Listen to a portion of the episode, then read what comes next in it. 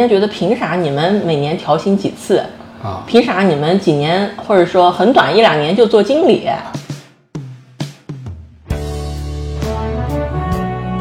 对我们就相当于是说大学毕业白纸一张，正好被洗脑。真的在那一刻有点醍醐灌顶，嗯，深刻意识到为什么我现在上不成下不就。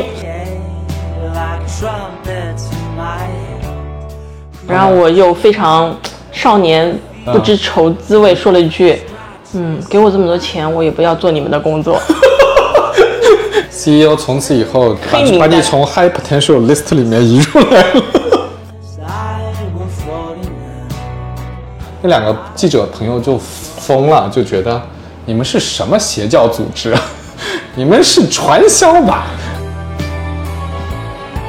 我们这样讲，对于还在这家公司的同学来说，好像不是很好，他们会觉得我们在贬低他们的工作。No, I know my body. I'm slipping on the moon. 大家好，我是酸奶哥，这是新的一期酸奶哥问所有人。哎，我我我们是说你的真名吗？可以说你的真名吗？还是你要起个化名”哎，我有网名啊，啊？叫什么？阿呼啊，好，阿呼。妈呀，这个我们这个这个节目的嘉宾的名字越来越奇怪了。好的，好的。那个我跟阿虎以前是同事啊，太不习惯了这名字。那个以前是同事，然后呢，反正他职业履历也比较呃多元啊。然后我们今天想聊一个什么呢？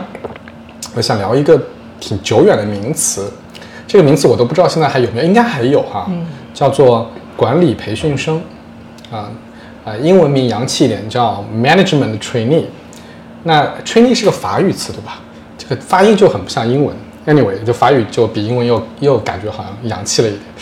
那个，对，这个我们俩都是管理培训生，啊，都是做过管理培训生的。对，酸奶哥招的我。呃，我是 HR 的 intern 好吧，我是人事部的实习生的情况下，辅助那家公司招了你。就为什么想到要聊这个呢？因为管理培训生那个时候，呃至少那个时候吧，我们接触的还是一个呃特别听起来很炫酷的名字。嗯，啊、你现在还这么觉得吗？当然，直到有一天我发现嗯酒店服务员别着名牌上也写着 管理培训生。也叫 management trainee 对吧？对，然后我就嗯，不知道该怎么描述自己的工种了。对我我我记得那个时候特别好玩儿，就是我们不是印名片嘛，那个时候，名片上大家会印，比如说 supervisor，嗯啊叫主管啊，翻译叫主管，听起来很大的样子。然后呢叫 assistant manager，叫副经理。然后那时候我们的那个管理培训生进去呢，其实是那个级别也还不到主管，主管嗯哎啊不到主管，不到主管。然后升一级呢叫主管。你想，大部分人呢就会把自己最新的 title 印上去，但是我发现一个很有趣的地方，管理培训生是不愿意换这个 title 的，他可以一直用这个 title，一直用到升经理为止。升经理了，嗯，他说好，我可以把名片上 title 改成经理。但是之前管理培训生为什么呢？我想，我想潜意识里面就觉得这个更高级嘛，对吧？更高级。这是因为洗招聘洗脑的时候被灌输的，实际上也并没有吧。我都要回想不出来我当时的名片儿。我反正我观察到的是这样子的，就是我我觉得今天回过头去看，嗯，我觉得这种，呃，你叫它优越感也好，还是觉得很高级也好，也是有一定的道理的吧。因为那个时候已经没道理了，觉得，我不知道，我当年的感觉就是，好多人跟我说，招我进去之前就说这个非常高大上，嗯，对啊，对吧？就是为未来的管理层做为做准备储备干部，对吧？对对对，储备干部然后进去后就告诉我说，我们有 up and out，每个季度如果你不达标，就要给警告信。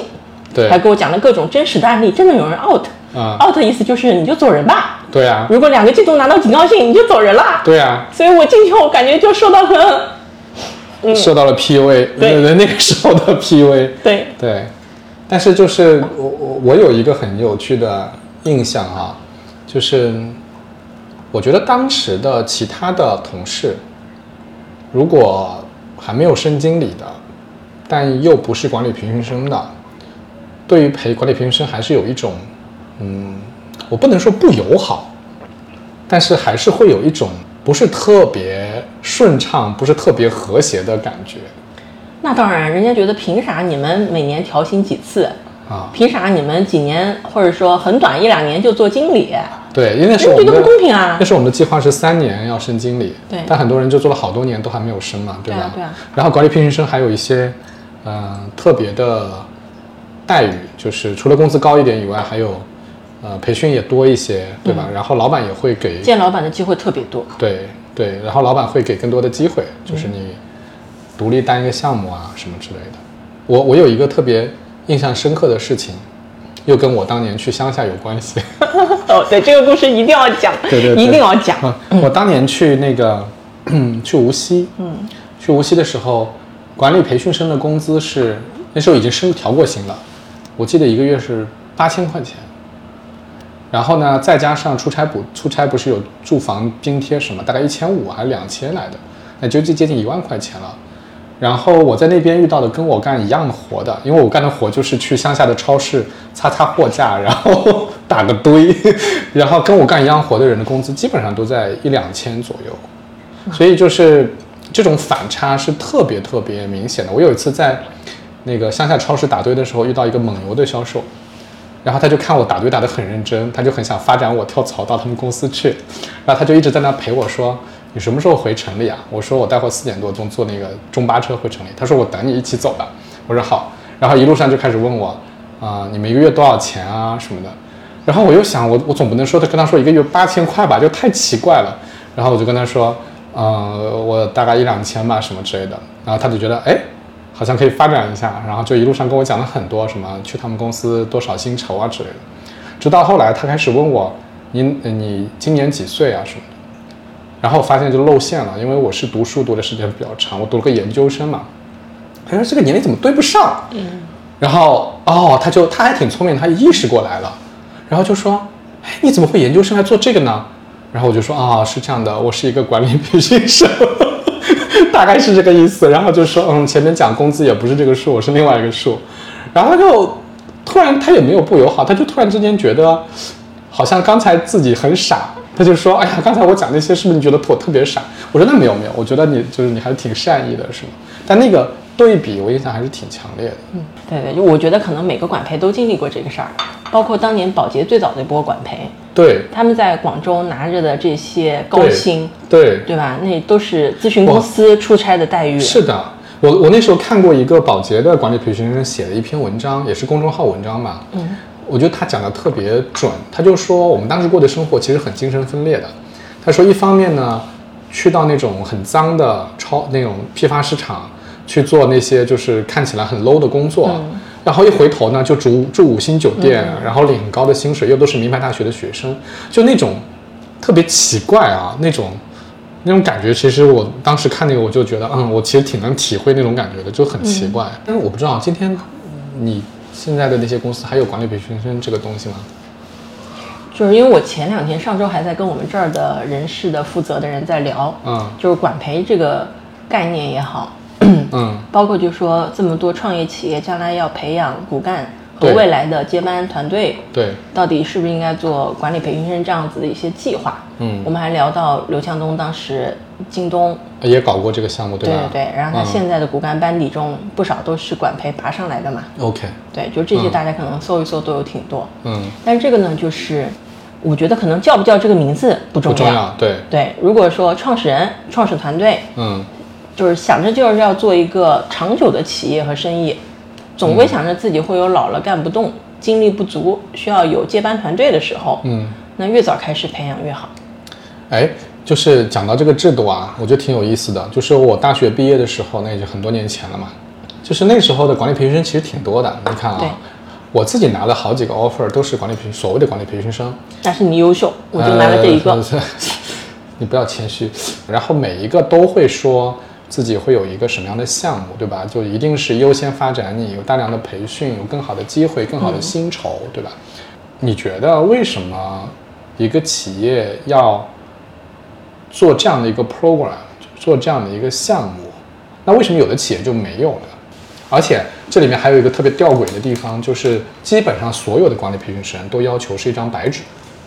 对吧？就是要求你大学刚毕业，不能是工作过的人。为什么呢？很多外资在中国嗯就刚刚进来，然后发现人才急缺，而且是要那种他们认可和认证的人才。嗯然后最好的方式就是从零培养。从头培养，对吧？对，我们就相当于是说大学毕业白纸一张，正好被洗脑。对我，我觉得就是管理培训生的确可能忠诚度会高一些啊。对啊，因为我回想一下，我这一届的管理培训生，呃，虽然也没几个，都还有几很成功个，，都很成功，还是有各行各业的呃对还是。有几个留在这里的，或者说至少在这里工作过蛮长时间的，嗯对吧？我觉得这个是这个是有忠诚度的逻辑，嗯、的确也是。你看那个这么说可能不是很公平啊，但是我从我自身的经验来经历来讲，一旦你跳槽过几个公司以后，你就会发现其实都差不多，反正都是天下乌鸦一般黑，然后这个时候你就。这种忠诚度就起不来了，因为你就会觉得知道自己是个被雇佣者，嗯，但是第一份工作，对吧？然后他又对你很好 First love，对对，就是初恋情人嘛，他对你又特别好，又很重视你，你就的确会对他有很强的感情。当然也有现实案例啊，的确嗯管培成长为全球 CEO 啊，也有对对对吧？对这成功案例的楷模都在那对树立。这里面做的最极端的其实是保洁，对吧？保洁一直号称是说他不招外面空降的人，呃，或者市场部不招外面啊，这两年不是了。那早年的时候就是不招外面空降的人，所以从保洁离开其实就回不去了，对对吧？就是因为他不招空降嘛，只招 fresh graduate 刚刚毕业的人，这就这是最极端的例子。血统纯正啊，但是难道不会很封闭吗？你看，我们讲什么龙生龙，凤生凤，老鼠的儿子会打洞，这个 就是他，如果都是近亲繁殖，对吧？都是里面的人教里面的人，那这个公司难道不怕失去竞争力吗？那你要想，这毕竟是大工业年代的产物，就是要求标准化，人也要标准化，啊螺丝钉化，然后又是欧美这种往海外派驻，要搞好殖民地管理，嗯，你说呢？哎，为什么要个性呢？哎，那这个逻辑就是，非大工业时代这个新的时代，这个制度就不太 OK 了。哎，最近不是有新闻，某大厂、互联网大厂，嗯。对吧？应届管理生怒怼管理层，啊，你说咱们当年谁怒怼管理层？那所以，的确，我们讲的那个问题是存在的嘛，就是自己的体系培养起来的那些人，相对来说是比较封闭的嘛。对啊，就像我们养孩子，如果早期双语教育成功了，嗯。哎，他的思维体系、认知都认可，深层人的价值观就认同了。对，你在后面再怎么说，就像我们都是外语作为第二语言嘛，嗯，就是你后面再怎么 meet career join 的人，嗯。就总觉得好像价值观和各方面的认知是有挑战的。嗯，嗯，那那现在不是还是有很多公司会去讨论说，储备干部啊，呃，培养自己的嫡系啊，尤其是好多民营企业也是这样的，嗯，会有自己的嫡系的干部啊，也是很年轻的大学生开始培养起来啊，嗯，还是会有这样的需求呀。对啊，就是是不是叫管培这个名字，或者是不是用一个所谓固化出来的一种，呃，机制，嗯，其实最后反映的还是对于年轻人的提拔，就是敢对于年轻人委以重任，然后提供更丰富的资源，就是既要在任务和克服的挑战上要给他，就是中国老话叫响鼓用重锤嘛，嗯但是各方面的资源和给他的关注度上也给足，这样让他加速加速成长。然后在这种过程中，就相当于是对于一个人才的催化嘛，嗯就是有的人就残了，但有的人拔出来的苗苗就是很不错的这个领导力的接班。嗯，哎，谁？那就 up or out 这个事情其实也是蛮残酷的嘛，对吧？就是今天今天讲那个阿里也好，还是那个末尾淘汰制，对好像很多人都觉得不不合理啊，资本家剥削。但是当年我们管理培训生也是 up or out 的时候，好像也没有人说这个是剥削，还是有人说的。有吗我记得后面他们谈 program 改版，啊来问我们这些建议。？OK，当时就讨论到一个情况说，可不可以他 out of program，但是不要 out of the company，对，就不要就是不要不要离开公司。对但是好不容易抓来的苗苗，嗯也许不能成为最卓越的，但不表示不是一个优秀的。嗯他们实行过一段时间的。嗯，然后？所以到后面我的感受是 out 越来越淡化，无非就是没有那么明显的说几年后一定要升到什么职位嘛。那不也就失去了它本来的意义了吗？是啊，所以对啊，而而且后面本身企业在中国的发展速度没有那么快了，啊对。没有涌现出那么多的岗位，迫切的需要一对茬茬拔出来的年轻人，对，所以本身后面的速度就会降慢，所以也就不太刻意强化说，嗯多快升到什么岗位，嗯。如果不能够符合这个岗位的资质要求，就必须得离开公司，嗯。不然这种资源的投资就不合理，嗯。不然或者周围的人，我的感觉是我们当年 Apple out 是为了让非这种 program 的人觉得还是一个公平的，啊，你相当于选择了赛跑的赛道，你既然选择了一条快速的赛道，你就要承受可能的风险，对吧？对。OK，嗯，所以这就是一个为了整体环境考量的一个机制设定。嗯，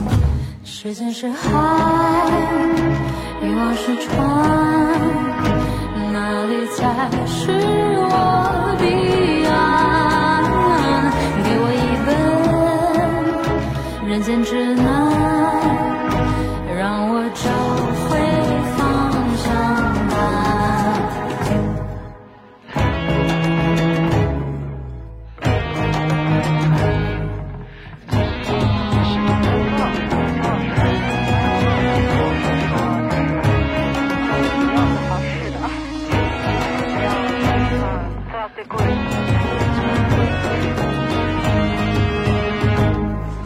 时代有太多选择，太少安全感。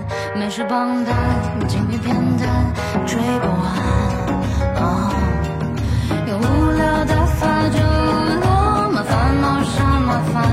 保持忙碌，保持忙碌多荒诞。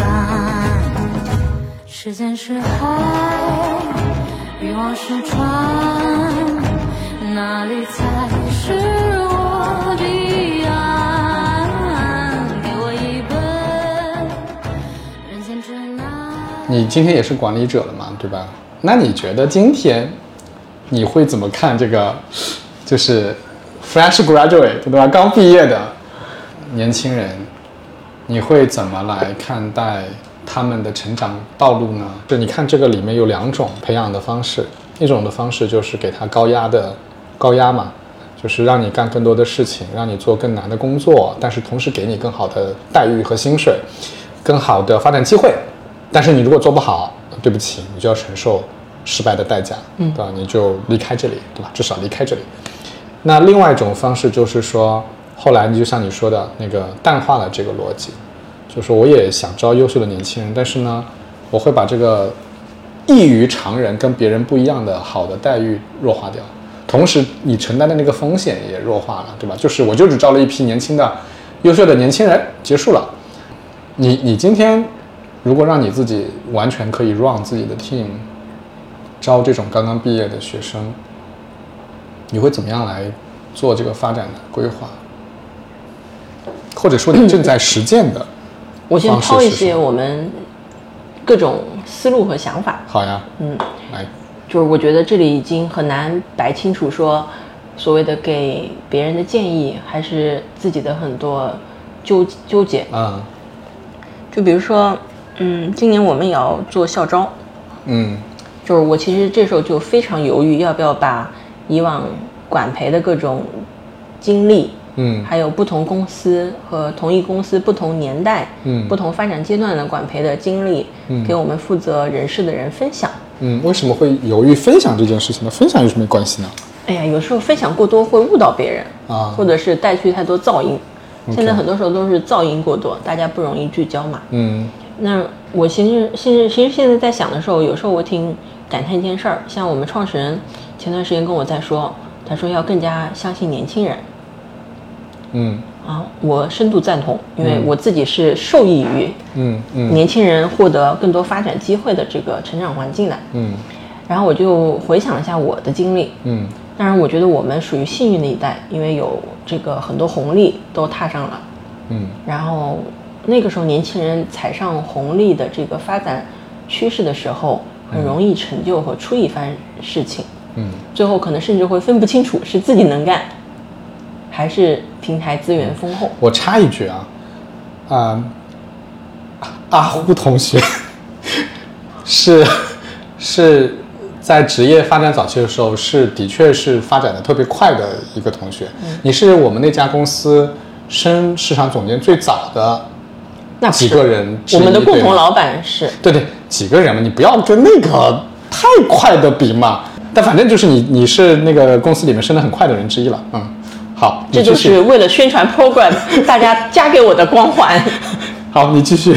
对对对，我我其实为什么这样说呢？是因为我觉得，嗯、不管是在哪个时代，在哪一种公司环境下，一定有这个公司可以获得的成长资源。对，所以，如果有这样子的一些机会，不管有没有这个身份，能够最大化这些资源，去释放这个年轻人的冲劲也好，年轻人的学习力和热情也好，一定是好的。嗯就是哪里都能看到好苗苗和愿意努力也行，擅长学习或者善于用资源都行，嗯就是发挥长处，能够最早最快的展现自己的才干。嗯，那因为这个就属于，嗯、以前他们说会哭的孩子有奶吃，对，或者比较早能够出跳的，他能够获得更多的资源和关注。嗯所以现在麻烦的是说平台的多样性很多。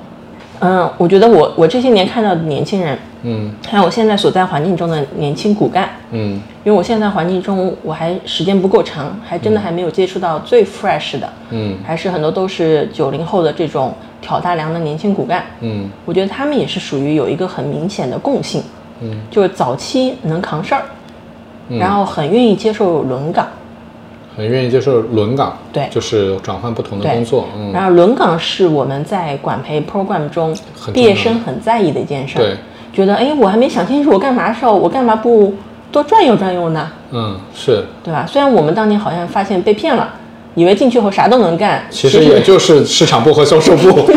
对对对，其实也就是 嗯，对吧？嗯但是意思意思嗯对对对，但是后来我发现，我现在所接触到的不同这个企业里面，就是说成长快的，嗯。能够嗯比较早在同龄人中挑大梁的，嗯。都是接受过轮岗的，OK，就去不同的地方转过，它的丰富度拓广了他的认知和加速了他的学习成长。OK，嗯。然后呢，他又是在某一个领域自己有所擅长的专注，嗯。那这个好处就是让他能够就不是蜻蜓点水，所以这一批孩子是我看到现在这种九零后挑大梁的时候所具有的共性。那我回想我自己当年和咱们以往的这种机制、被培养的机制中，轮岗啊，嗯。然后早期让他承担责任啊，嗯，就是可能挺关键的两件事儿。对，所以你说我们现在在搞校招也行，或者搞什么这样子的嗯。青年选拔和青年的才干的培养计划，就肯定是早点和大胆的要给年轻人承担，嗯。以及好的苗苗就要安排他多体验。哎，这里面其实有一个悖论，就是也不叫悖论吧，就是我们回想一下，当年我们做管理培训生的时候，其实你也会发现，老板在分配工作的时候，他也面临这样的挑战。嗯，就是第一呢，就是刚来的，嗯，我们刚工作嘛，肯定也没什么经验。嗯，那让你去做这个事情，跟让一个有经验的人去做这个事情，必然就意味着第一，啊、会可能出错的概率会增加。嗯，第二就是他可能要花更多的时间教你，嗯对吧？这个是他必须承担的一个代价。其次呢，他还会面临另外一个挑战，就是其他员工的不满，嗯，对吧？因为凭什么你让这个没有经验的人去做一个更重要的工作？啊、为什么不是让我？啊、包括升职的时候也会面临同样的问题。所以就是这里面说起来说给年轻人机会，年轻要相信年轻人，说起来是很容易的，但实际上真的到公司经营的时候，尤其是那公司可能还不是很大的时候啊，就业务压力比较大的时候，呃，基本上不是都分行谁行谁上嘛，嗯对吧？那这种所谓的刻意培养，跟这种谁行谁上的这种文化，不是又会发生冲突了吗？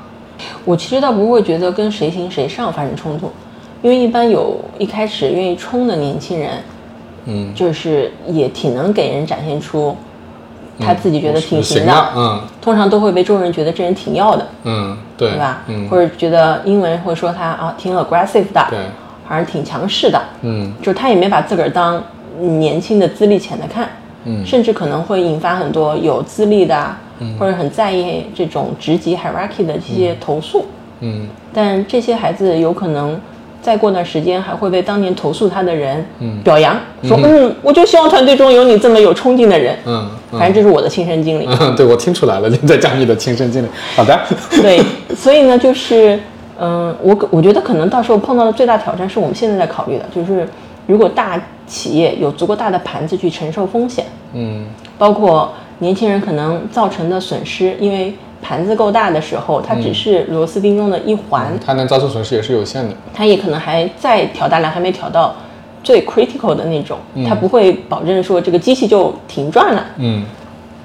或者这个企业储备了足足够多的可替换零件，嗯。是吧？嗯。但是我们现在碰到挑战，如果企业规模还不够大，嗯。如果这个岗位要造成的破坏力和它能够带来的突破性是同样的，嗯那么这时候我们怎么兜底，或者怎么能够在这个不要把这个人才和年轻孩子给弄残掉对，的情况下，比如说压力不能把它给压垮了，他真的最后会这个化茧成蝶，嗯。而不是最后自己嗯。就要么身体出问题，要么就是自信心觉得受到了经受了极大的打击，因为嗯。比如说指标过高过大，哎，你你说的这个其实是一个我观察到的一个很明显的现象啊，就是说这背后的意图是不一样的。嗯，我看到有些大厂其实是一个丛林法则，嗯，就是也都是年轻人，然后你们反正自己弄呗，谁弄出来了谁就牛，谁厉害，谁弄不出来谁就被淘汰了。那我觉得他的本意不是培养人，本意只是在一种看似混乱的局面下取得更高的效率。但是我们其实讲的这种管理培训生也好，或者我们讲的那些培养年轻人也好，其实是要培养人的。培养人就意味着你不是真的把人往那一扔，让他自己去对干，对吧？第一，你也得有人教他；对，也第二，你就像你刚才说的，有个安全网，对吧？第一，他不要让他造成的损失过大，以至于他自己无法承受；总结的正好。第二就是他的心理、生理，你不能过度使用，对吧？对啊现在我们今天爆出来很多事儿，不就是因为过度使用，把一个人当一个工具，然后过度的利用了嘛？对吧？所以这个还是挺不一样的。但问题是，今天有多少公司，尤其是在中国这种特别残酷的竞争环境下，有多少公司真的在培养人？真的是在培养人的，而不是真的只是把人往死里用的。我感觉啊，嗯就是跟人走，而不是跟这个或者行业或者规模走，嗯。就是比较有长远谋划的人，嗯。作为领导者的时候，不管是自自己创业的，自己当老板，还是说做大企业的，就有长远视角和规划的，在人上都是有培养的这个意愿和意识的。嗯。哪怕没有那么复杂的 program 和机制，他也会很用心的花时间。你说到那个阶段，他们最宝贵就是他们的时间，嗯对吧？就一定会有他重视和花时间的对象。这个跟我们过往，不管咱们做最初级的管理者，嗯还是做到带多大的团队，你一定不可能雨露均沾嘛。嗯那你花的最宝贵的，这个倾囊相授也好，嗯观察细节、提点要点，就是经验传授，对吧？只不过没有所谓的正式的拜师而已。但是也有一种就是说，嗯、只有一个人最聪明，嗯其他的都是大脑指挥下的执行的这个，嗯、就是像蜂巢结构。嗯嗯 那这种时候也能成功，但是就是业态上的选择会要非常谨慎和小心。嗯，但是这个你说是不是绝对？其实真的无所谓，还是跟着领导角色的这种关键人物的自己的思路和想法。哎，所以这个问题其实是一个老问题，就是比如说很多人刚刚毕业嘛，找工作的时候，他怎么分辨这个公司是打算培养我的，这个公司打算把我当死里用的？我觉得今天啊我们前面吃饭聊的就是嗯同理心这个话题。啊，就老板有没有同理心？如果这个老板作为人本身是有同理心这个底色的，嗯哪怕他被这个生存的环境弄得再糟糕，再这个狼狈或者再不容易，他的这个人的这个底色，他会发挥作用，他对人还是会有把人当人看。嗯。那只要他把人当人看，你看这样子的老板的时候，你就会知道，他一定会有知道单兵独斗不行，要有自己信任的人，嗯。要有自己信任的团队，要有自己信任的人和团队打造的运营机制。那这种老板其实是就值得跟一跟，嗯。对吧？嗯。然后有些地方就是，呃，就是再没有不谙世事的孩子，嗯。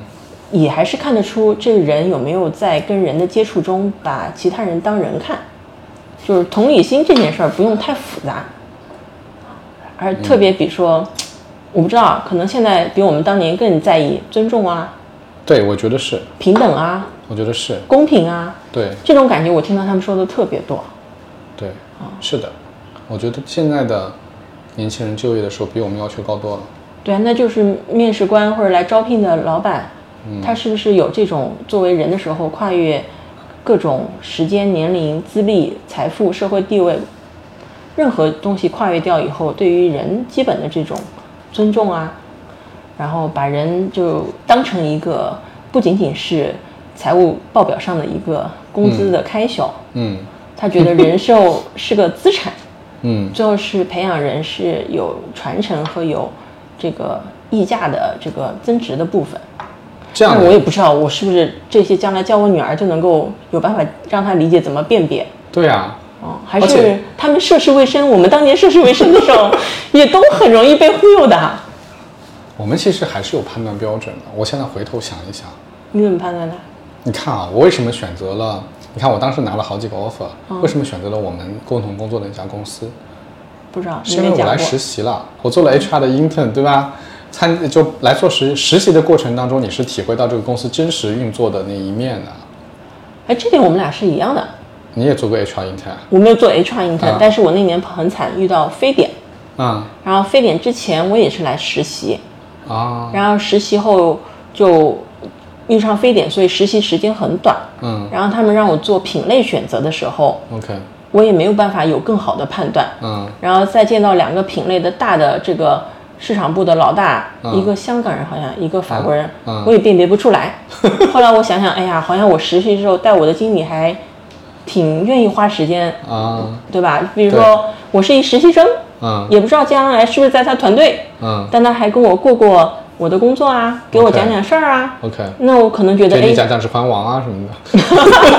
这是后来的事儿了。啊这是后来但当时我觉得，哎，那那其实人家愿意在我身上花时间啊，嗯那并没有把我只是指挥来指挥去，让我的各种，嗯像我真的原来做暑期实习的时候，嗯那就是复印啊，做很多嗯这个行政的助理嘛。对哎，那时候就是实习愿意给你做个项目，项目上还给你指导，那我觉得，哎，这人可能是在意人的。OK 所以后来我很多次工作上的各种不同的变动，嗯我自己现在回头看，就是跟人、跟老板，嗯是，所以你对，其实我们是有判断标准的嘛，就是实习肯定是一个办法，就是你去你在里面去判断说这家公司到底是不是或者这个老板他到底是不是会发展你，会给你一些培养。现在孩子在国外读研究生和研究生毕业之前找工作，也都是看拿到什么样子的 summer intern。嗯有些进到谷歌啊或者这样子一些互联网大厂的，嗯基本上如果有这样的实习，嗯他们也就基本上会留在那里了。比较笃定的留在那儿。嗯，对，其实就是一个文化和周围人的一个影响。但是我自己觉得还是挺容易受到虚荣心的影响的。虚荣心怎么对啊，就是刚毕业的时候找工作，比如说这公司名声很大，那当然名气很好，对吧？但你那时候找你的名声都很大，名气都很大。对，那就是在这种选择，我觉得那时候不像今天啊，今天寡太寡头了。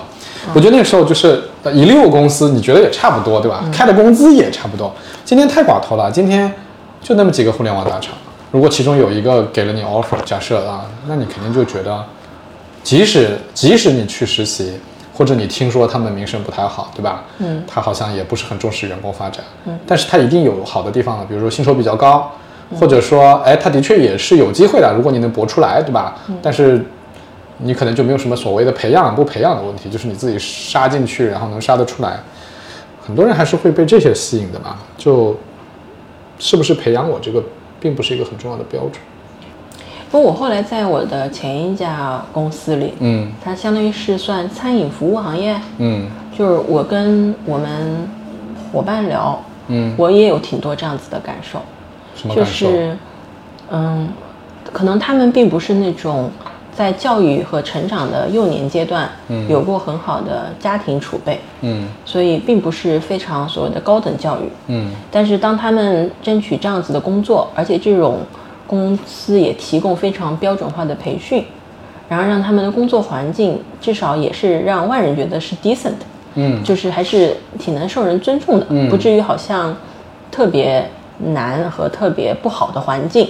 然后虽然他们也是做服务类型的工作，但是是有一些专业技能，嗯。也是会赢得一些客人的喜欢和赞扬的。嗯。然后我发现，哎，这个也也挺好，而且也有管培，也有这样子的加速成长的营运的这种 leader 的培养，而且他们大量的工作就是管人啊。对，哎，你你说这个提醒我了，我记得以前麦当劳，嗯，有非常好好几个高管都是从店员做起的，对啊。真的就是从店里的服务员做起的。对啊对啊。我觉得一家公司如果能有这种体系的，嗯。其实真的还是挺鼓励人的，哦。对吧？我当时刚加入的时候，嗯做营运的高级副总裁，嗯就属于在这个公司里有二十多年啊。嗯，然后当年最早也是从店员做起。最开始的店员做起。哎，就不说你这个公司的名字啊，可能估估计听的人猜也猜得出来，就是我也去面试过，你去面试过？很多年前，很多年前，十年前，我去面试过。当时我一我虽然后来没有继续，啊但是我有个印象挺深的，就是当时是去那个曹河泾的那个办公楼，嗯然后没有在办公室，因为就说会议室满了，然后就说到我们楼下我们的店嘛，因为楼下就有一家他们的店，然后我我记得从头到尾，他就一直把“伙伴”这个词放在嘴上，就是一直在跟我强调对于伙伴的尊重，还有什么啊？我当时还是非常印象深刻的。然后同样还是这家公司啊，就是我最近认识两个朋友，他们的孩子就是都在这家店工作，就是这家公司的门店工作。嗯那从一般的角度来讲，你大学毕业，你最后去了一家餐饮企业做服务员，总觉得好像不是特别高级的工作哈、没有什么歧视的意思，但是就的确大家在评判社会地位啊、收入上面都会有这样的认识嘛。但是他们两个的妈妈，就是这我认识的这两个妈妈，都是跟我讲到你刚才讲的那个话，嗯，叫做，嗯，他挺开心的。然后你知道吗？他们有好几个等级，一级一级往上的。然后当你到了一定的级别，不管衣服不一样啊，还有什么，然后你做的工作也不一样，是然后他们还挺有成就感的。是所以我觉得一个公司如果能有这样的一个就是文化，然后能有一样的这样的一个晋升的往上的台阶，的确给人的就是感觉和帮助还是挺好的，嗯，对吧？真的是能让人成长起来的，而不是说你们就是呃干这个了，你就一辈子干这个了，那就好像大家就就不乐意了。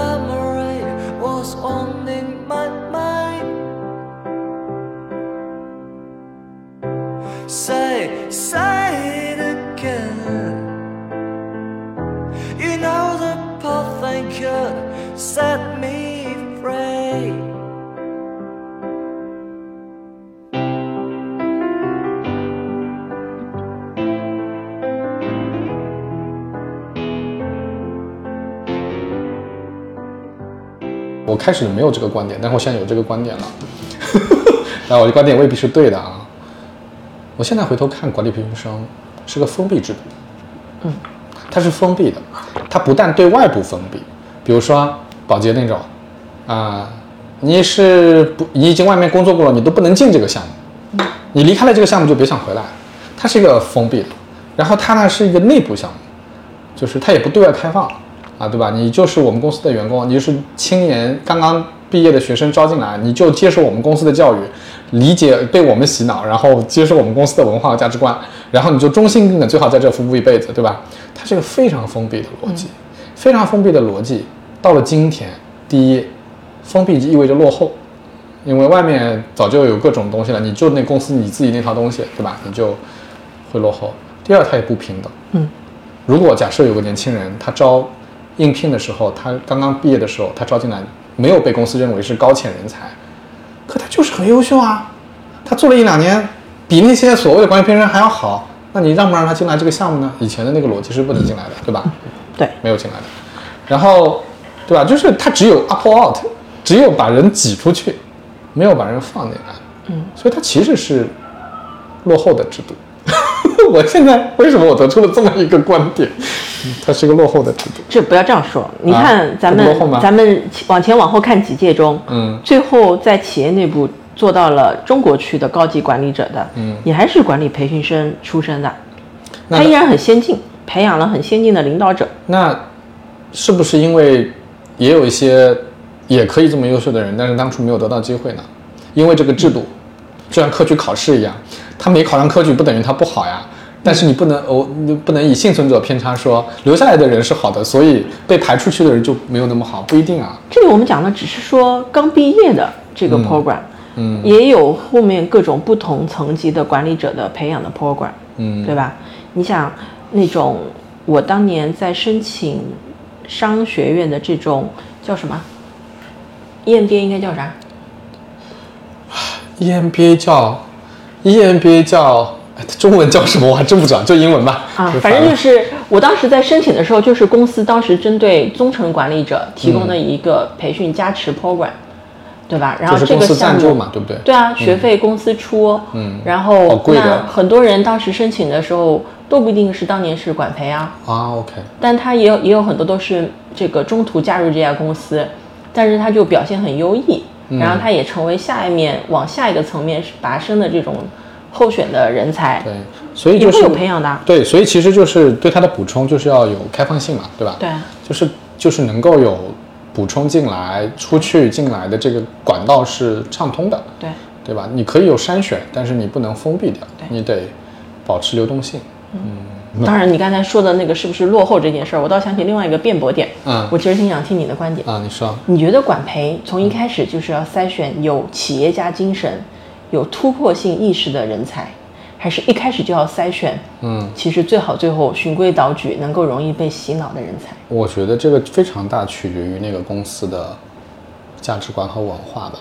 那你觉得你当时被各种 program 选上，人家是因为啥？我总不能给自己脸上贴金，我不知道，我我说实话我不知道，那你又观摩了我们当时在冬令营的表现，还参与打分，好。你至少知道评分标准。好，如果参考如果如果以这个身份来回想那个东西，我觉得他的评判标准还是挺喜欢那些能够打破常规、能够勇敢的承担责任、能够推动事情往前走的那些人的。我觉得跟当时他要的这个企业要的人的素质密切相关。我记得就那家公司曾经还搞过一个调研，我不知道你晓不晓得，就是他那个时候不是有提全球的 competency 吗？嗯，就是你要培养高潜人士，他要具有的一些能力，软软软技巧，不是硬技巧。当时就说，其实是综合考量了全球的优秀的经理人，嗯，然后把他们归纳总结，说他们最好的特质特质是哪几点，作为参考标准。对，所以我觉得这个其实就是一个公司在逐渐形成自己的文化的时候，形成自己的价值观的时候，它一定会反映在它的招聘的招募人的这个标准上面。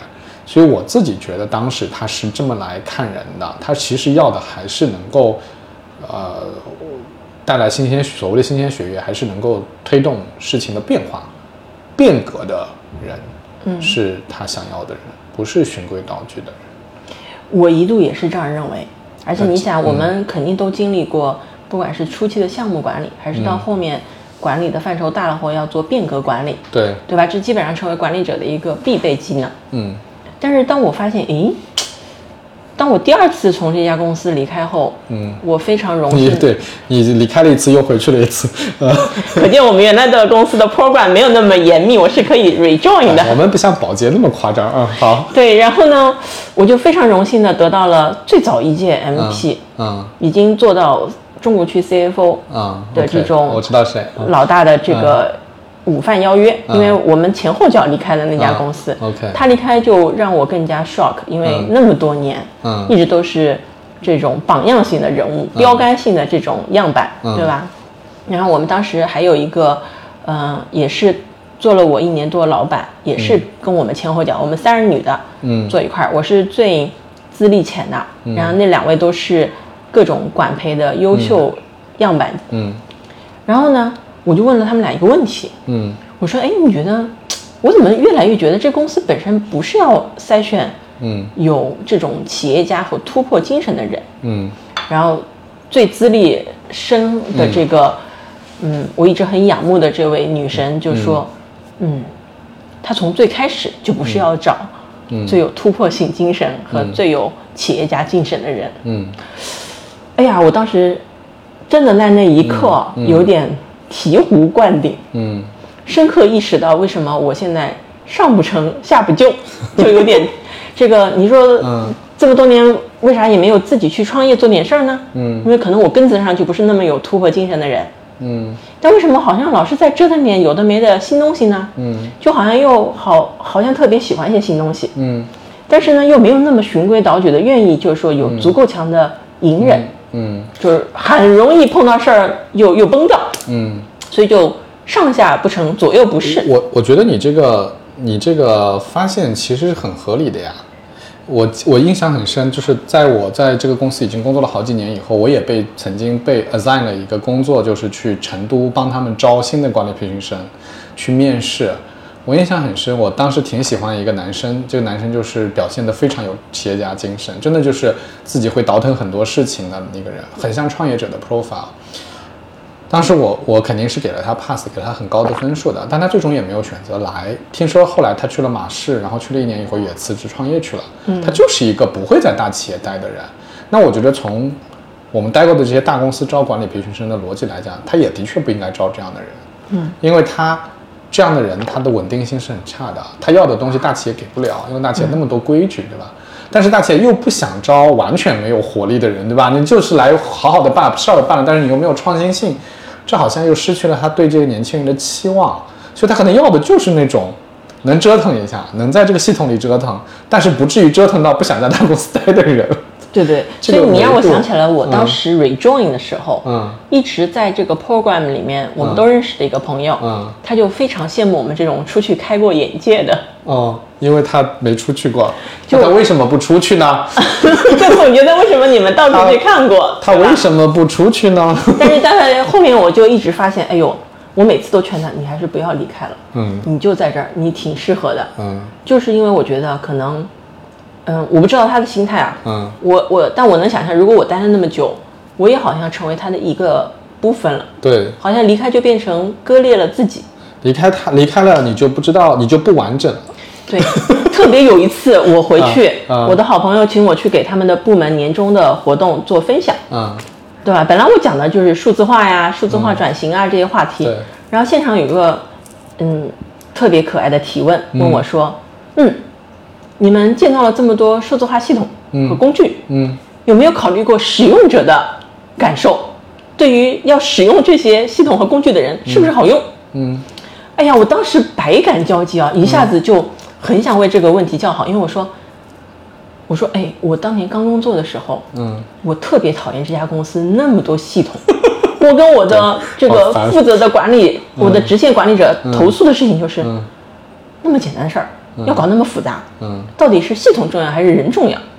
我说我很 遗憾的是，我的第二段经历居然让你们感觉我就是在打造系统，那只能说我被他同化了。嗯我离开后，我再回来的时候，我打着所谓的新事物的名义，嗯开始在打造新的牢笼，嗯在打造新的机器，嗯继续把人变成新机器上的螺丝钉。嗯所以在那之后，我就发现哦，原来要孵化创新，或者是但我那段时间接触了很多创业者后，我觉得创业者是一个不同的物种，对啊，非常不一样。在大企业很难长出来，我觉得创业者是天生的，就是他就是稀罕的。不过呃这没有优劣之分啊。但是我自己有一个强烈的感觉，就是，嗯，第一次是离开第一家公司，就作为管理培训生的那家公司，我第一次离开，我是挺兴奋的，因为我觉得我可以看到新的东西。我的确看到了很多，未必看到东西未必都是愉快的。但是你觉的确觉得自己是去了看了不同的世界嘛？你的世界怎么能就只有这一样的呢？嗯，这是第一次我觉得挺大的改变。第二次大的改变是我开始，我一直长时间做营销的工作嘛，我开始离开营销的这个范畴的视野范畴，尤其这两年跟创业者，对吧？你会去看所谓的战略啊，甚至看组织啊，看这些东西的时候，你又会觉得，哎，这个世界并不是原来那么狭窄的，你会看到非常宽的东西。嗯。所以我觉得从个人的成长角度来讲，其实主动的去换，主动的扩展，未必在收入上，未必在事业上会有更高的成就，但是可能的确还是会让你自我满足感。就是我至少从我的角度来讲，你会觉得自己在成长，自己在进步。我觉得这个还是挺好的，是应该还是应该有改变的东西。你知道我离开那个第一家公司的时候，我不是去了一家金融企业嘛？我听说，呃，有 HR 给公司里的其他 trainee 讲的时候，就是我就是一个典型的反面例子，叫还有个英文词儿叫 detour。Tour 不是呃旅程吗？嗯，detour 就是偏离了，对，偏离了航道，就是把我作为一个反面的例子说，那是一个偏离航道的职业选择。嗯嗯，我我觉得他没有说错。如果你纯粹的眼光来看，说我就要升职，我就要不断的在这个、这个我的这个狭窄的航道里面，不断的快速的到达那个更高的位置的话，那我肯定是 detour 了。我去了一个相关性不是很强的行业，然后你要花很多时间去了解新的东西。但是每个人选择自己成长的路径的时候，其实没有什么 detour。嗯，就是你你到底觉得怎么样才能够，甚至说有一些浪费也是不可避免的，嗯，对吧？我觉得我这些年，你有浪费吗？我觉得我浪费了很多时光的。嗯，你的浪费是指就是刚才我们讲那种所谓职业成功的对，就偏离，对吧？嗯因为我记得我当时在，呃，中欧学习，有一个是在瑞士的一个商学院的一个 pro，就是到那边去上课，，OK，然后他就会有一个个人成长中的一个测试，嗯。就会反正给你归出几种类型，嗯。什么螺旋式啊，什么直线还是什么样子的，嗯。就跟大家现在讨论经常讨论什么 T 型人才，啊什么啊 WV 啊型人才啊。都一样。但是我觉得我非常认同我现在的这个公司的创始人说过的一句话，他说，嗯。大家老说 connecting the dots，嗯，这个 dots 都是你回头看对 connected 的，对你没法 pre plan。对，对吧？所以当时我那时候就十多年前，那家顶级商学院，所谓顶级的这种职业规划，帮你说，哎，你要做螺旋式上升。OK，反正，在那之后，我就一直没有理解什么叫螺旋旋式上升对，。什么叫螺旋式呢？呃，螺旋式上升就是说，你一般人上台阶是嗯上上上，要么直接上，直接上的，要么坐电梯上，对。要么就是上一段平滑一下，然后再上一段，嗯。对吧？有些原来的职业导师就会跟你说，哎呀，你平滑的不要紧，因为你是在储蓄能量，你在下一个跃迁之前要储蓄。嗯。螺旋式呢，无非就是把所谓的有平滑期这个概念跟你讲成，哎，你是要旋转着的，嗯。你是要到处多转一转、看一看的。但是我后来想想，哎，其实这些都不重要，嗯。就是每一个机缘，它在出现的时候，都是突然它就冒出来了。嗯所以我每次跟别人说我的工作机会，嗯，都是突然就冒出来的。突然出现的，但是回头看呢，你又觉得曾经种过一些因果，嗯嗯，对吧？又好像有点好像好像有信命一样的结过一些善缘，对然后又导致了这些东西的一些是这个按顺序的发生。是，所以呢，我是觉得浪费时间是不怕的。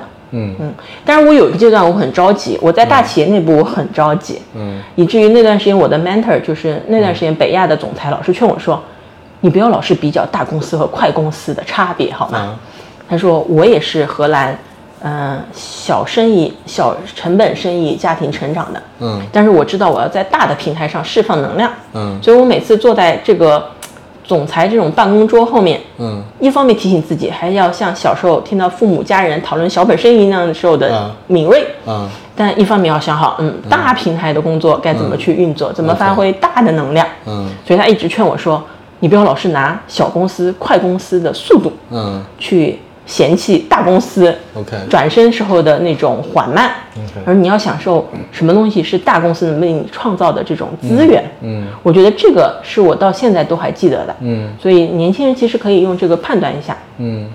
就如果他想一开始可以享受很多既有的大公司的平台，嗯。能够提供的这些熟悉度，嗯。可以来大公司。嗯我中国有个同学，他儿子特别棒，嗯他把硅谷的几家大公司啊全部做了一遍，OK 而且每家都做两年。嗯，不是那种我做了两年 program 这样挺长的，嗯他深刻的去理解这些公司的运转和文化 culture，嗯然后他能够比较出这些不同公司的感受。嗯但是他从一开始就知道自己是要创业的，哦，好的，还要创业，但他先选择了前一段，在这些大公司去看他们的运作、他们的文化、他们的各种管理方式，相当于上了一堂实战的商学院的课程。哎，你这个提醒了我，我是我前两天上前两天访谈了一个生物学家嘛，嗯然后也是讲人生选择的，因为他选择了做学术，呃，没有选择像其他人一样去经商啊、去麦肯锡啊什么的。后来我们聊完以后，好像昨天还是前天，他给我发了一段微信，我觉得很有意思。他跟我讲了一个学者的发展道路。他说他知道将来他是要研究呃生物学还是什么，我忘了啊。所以他的大学期间就专门学历史、语言、文学。我说这是什么道理啊？嗯，他说因为将来有的是时间去搞那个，我就可能不太会有时间去搞历史文学什么的了，我就应该现在先去搞历史文学什么的。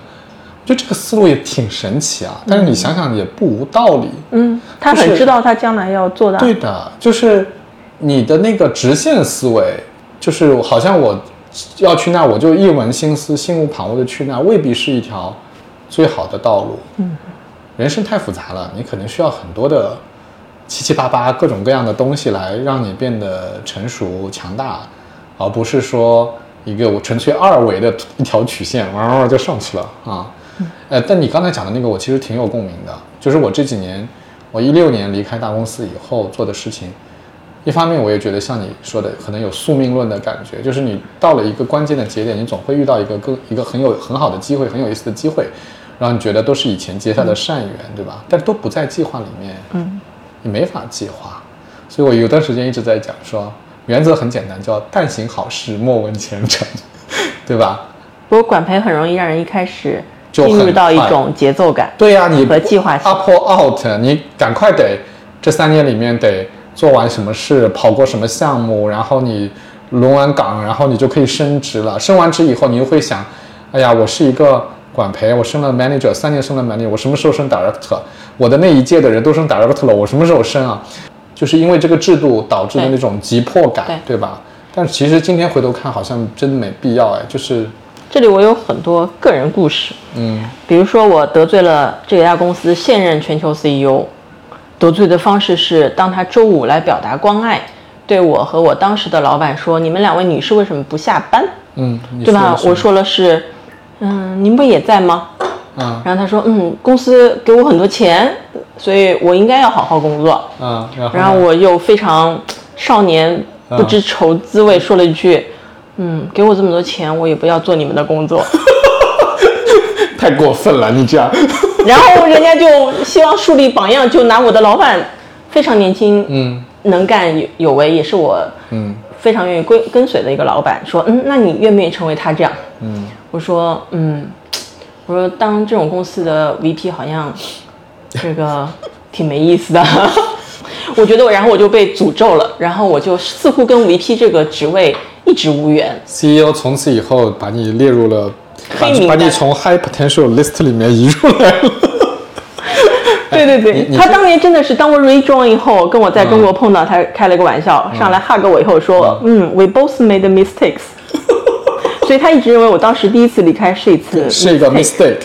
对，你你刚才讲的那个特别像东东锵，早年跟我说他为什么离开这家公司，嗯，他说他在工作了一年他就走了嘛，他也是个管理培训师嘛，对对对。工作一年就走了。他说他当时就看他的老板的老板，呃当时就是个总监嘛，他他就现在想，如果我十年以后做到这个位置，我会开心吗？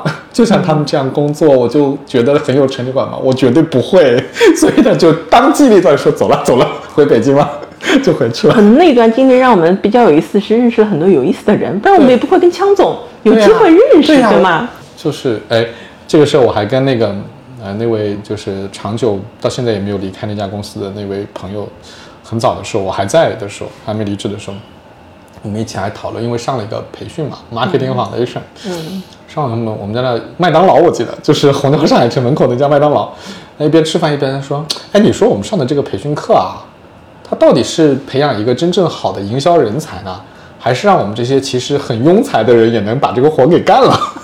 然后我们当时得出的结论就是，他就是培养庸才的，就是天才应该不要上这个课，上这个课你对他也没什么好处，是吧？是有这个，感觉、啊，那就是一个嗯、品牌打造的流水线工人的培训课件，对的，对对的。所以才能够工作没两年的人就能够当品牌这个主管呀，什么六年八年就能掌团一盘生意啊这。么回头看一下，觉得呃挺有讽刺意味的。我们这样讲，对于还在这家公司的同学来说，好像不是很好，他们会觉得我们在贬低他们的工作。没有没有，我其实到现在我到处都跟别人讲，不管是嗯公开还是私下的分享，嗯都说我很感谢当年有这个机遇，我也是，我也是，就让我一个学金融的人，冥冥之中莫名的进了营销圈子。我也挺感谢的。我觉得，我觉得很大程度上它会影响到，呃，不说那些技能到底有没有过时，但是它很大程度会影响到你对很多事情的价值观对，你对很多事情的看法，你做事情的方针，包括第一个老板对你的影响，肯定都是在的。嗯，我觉得，嗯，而且管理培训生的确是一个还是蛮独特的经历，我觉得是一个独特的经历，而且给我们初入职场的时候还是有优越感的，很强。那时候是感觉很骄傲的嘛，对吧？那时候我跟那个青岛的左先生，我们两个人跟另外两个去了南方报报业的，做记者也是很受人尊崇的职业的两个朋友，我们一起去黄山，然后 坐在火车上，我们两个就忍不住一直在讲工作，虽然我们两个根本就不在一个部门，就在讲哎呀我们做的这些品牌啊，然后我们的工作公司的流程啊什么，那两个记者朋友就疯了，就觉得你们是什么邪教组织啊？你们是传销吧？你们怎么回事啊？就现在回头想想，呃，那个那种热情啊什么，你今天当然可以很批判的说，哎呀，其实我们就是被洗脑了，但是热情是真的呀，对啊热情，我心甘情愿被洗脑啊。嗯对啊，对啊，不过你说的对，我觉得管培是个很好的项目，我们不应该因为现在的收获就诋毁他，他非常没有没有诋毁他了早年的我们。没有诋毁他。你看，我们提出了非常合理的，当然他也已经在践行的建议，就是它只能是一个筛选机制，但它要保持流动性，对吧？不是，我觉得我前段时间跟我我这边现在嗯工作的创始人在分享，我很惊讶于说他的一些小宇宙访谈，让我意识到有很多特质的学习，创业者这种物种，他们会自己悟出来。对，就是我们原来在大体系里被挺好挺好的这种规划好的学习方式和嗯被喂养、被投喂的方式，嗯养大的很多东西，他们是靠自己的实战中悟出来的。那你你会创业吗？我现在有点开始信命啊，如果有一天那个机会出现了，嗯也许就自然而然发生了。我这几年，我越来越相信自己直觉了，就是你以前在公司里的时候，或者说我们被训练、被要求的是很理性的分析嘛，嗯，包括做所谓的 strategy 也是这个概念嘛，就是说我手边有哪些信息，我去衡量长短、优劣，然后做一个决策，对吧？就最后就是一个选择的问题。但是今天我碰到很多的事情，就是我本能的就已经知道这个事儿，因为我可能更多的是以自己为衡量标准，体感为衡量标准。嗯，就有的事儿吧，就是你觉得哎，好像是挺有希望的，挺有指望的，但你的 physically，你的身体不喜欢，就是你你不觉得兴奋，你也不觉得嗨起来，这个事儿多半就是做不成。就是哪怕它理论上很成立，但有的事情你还没有开始，你就 physically 是嗨的，就你觉得哦这事儿嗯有搞头，然后你能马马上脑子里面能想出很多很多后面的延展，很自动的就已经开始帮他 plan 了，开始帮他在想了。我觉得那个感觉来的时候，其实基本上就是一件可以自己可以做的事。这种以前是很少的，尤其我觉得在企业里面，你很少会以这种来作为判断。这可能是我觉得嗯这一半年我见你的两次里，嗯感觉到你更圆润的一部分。嗯，你记得咱们两三年前两三年前。还会探讨一些嗯，哎、这个领域接下来有没有可能做大呀？对对对这个领域接下来会往哪天路线发展？我们是非常理性的去分析那些对，对吧？然后我们俩站在甲乙方的不同视角来看那块儿的发展趋势。对，你看现在咱俩今天晚上讨论，我判断这些。完全不去做这种理性拆解。这跟这跟真的跟这两年我跟创业者交流比较多有关系。没有创业者是理性分析的，或者投资人可能会啊，很多人可能会啊，这个赛道什么什么。这个创业者都是自己觉得这个事儿干得有劲，然后愿意干，然后自己也擅长就上了，对吧？谁会去搞那么多有的没的？我我现在觉得就是人类一思考，上帝就发笑，就是呃想那么多，觉得自己很理性。其实人类大部分的决策都是被冲动、被被感性驱动的，只是自己以为自己很理性，自己打扮的很理性，好像我做了一个很理性的分析。嗯，所以我们现在经常听到你银铃般的笑声，声。嗯，对。